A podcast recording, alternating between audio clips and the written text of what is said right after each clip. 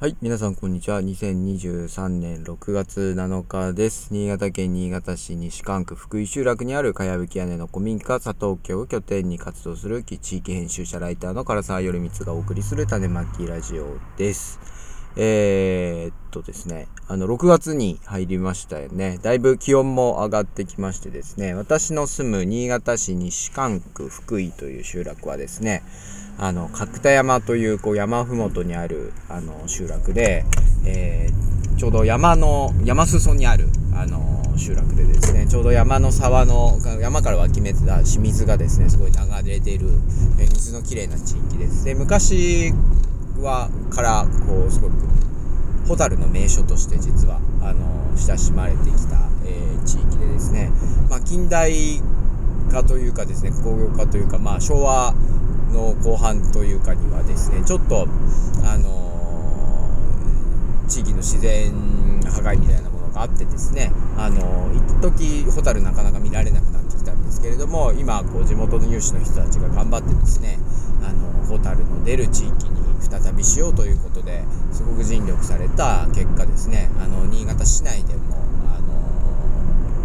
のあのホタルの名所としてですね、えー、知られるようになっています。であの日帰り温泉のジョンノビ館というですねあの温泉もあることで、えっと、夜にねお客さんが来られてそれでホタルも見て、えー、帰るみたいなあの楽しみ方ができる地域です。であの私自身、えー、6年前かな？に引っ越してきて、えー、住んでるんですけれどもあのこのやっぱり6月に入るとですね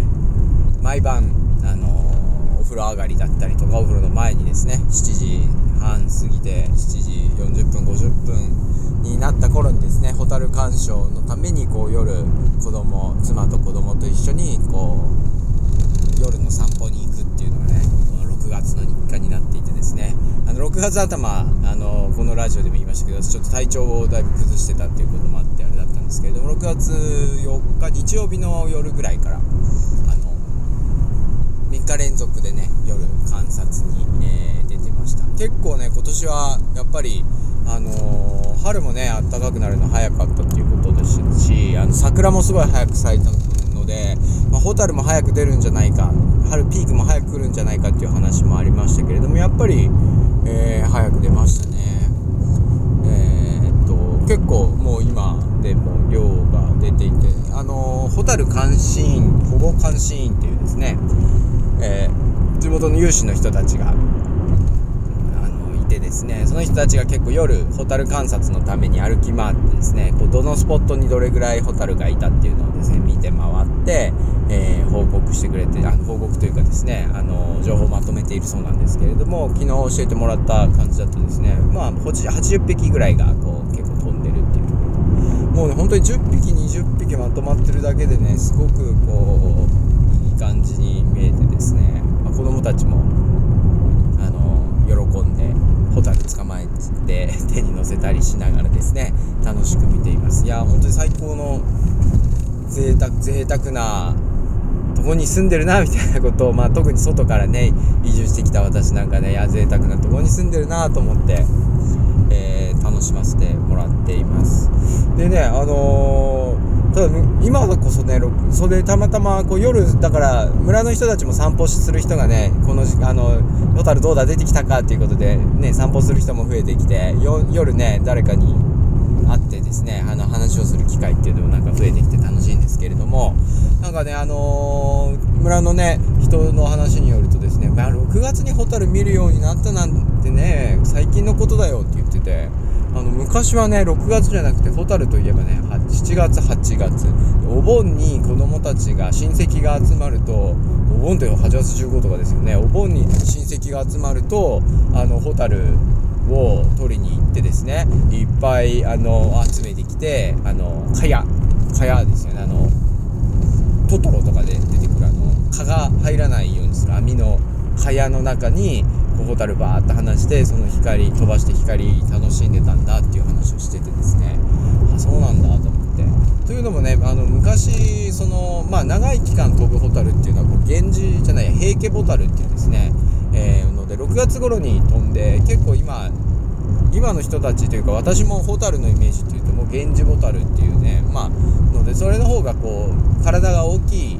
感じのホタルなんですけれども、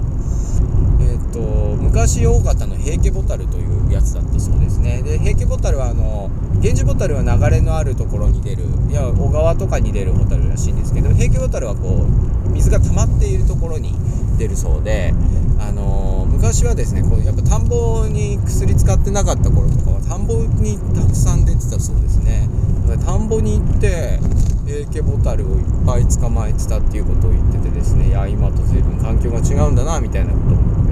えー、思ったりしました。でそういうねなんかホタルの出方とかを通じるだけでですねその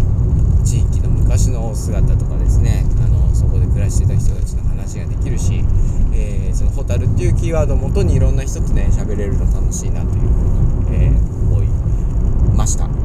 でね多分もう今暑特に気温が上がった日のあの夜とかねすごい飛んでると思いますので是非遊びに来てくれればと思いますしあのー、6月18192425にはホタル監視員の方が案内するねガイド付きのホタル鑑賞会というのがあります、えー、各回各日定員があの20名となっていますのでもし興味ある方はどこかに私が情報をシェアしますので その情報にたどり着いておそらく Twitter とか Facebook だとあとあのー6月24日には蛍祭りというですね、えー、イベントをしましてこれはあの村の有志の人たちが、えー、っと蛍の里公園という公園に出店を出してですねあのなんかこう食べ物とか飲み物とか出して、えー、蛍出るまでですね、えー、楽しんでもらう。あのそこでご飯食べたりお腹にあの入れたりしてそこからまあ蛍鑑賞に行ってもらえればなという、えー、思いでやる企画になりますであのーホタルはですね、だいたい7時、うん、40分、まだね、日が長くなるからね、やっぱ7時40分、まあ、8時ぐらいから結構やっぱり光だ、8時からですね、30分間ぐらいがね、ピークというかですね、えー、7時40分ぐらいから光り始めて、7時の、しばらく草で光ってるとですねそのまんまこう見てるとやっぱ8時ぐらいとかね8時過ぎですよにやっぱりふわーっとあの空に、えー、飛び上がってですね、えー、広がっていくっていう感じですのでまあその時間に一番こうホタルの出るいいスポットに行ってもらえるといいんじゃないかなと思います。でホタルがね今見どころなスポットっていうのは今、蛍の里公園というところの入り口に、えー、ホタル鑑賞マップっていうですねあの看板が設置してあってそこにあのホタルのシールが、えー、貼ってあるところに今出てますよっていうのをやりますし今ねちょっとインスタグラムとかまあホームページとかでも、えー、そのホタル情報を発信しようと思ってますのでぜひ、えチェックしていただければなというふうに、え思います。はいということでねホタル。いいですよね。やっぱりこうホタルとかそういうね自然が豊かなところで暮らすっていうのはこう四季折々の季節の流れが感じられて楽しいなと思っているということでございました。はいということでね是非ホタルこの時期だけですので見に来ていただければと思います。では聞いてくれてありがとうございました。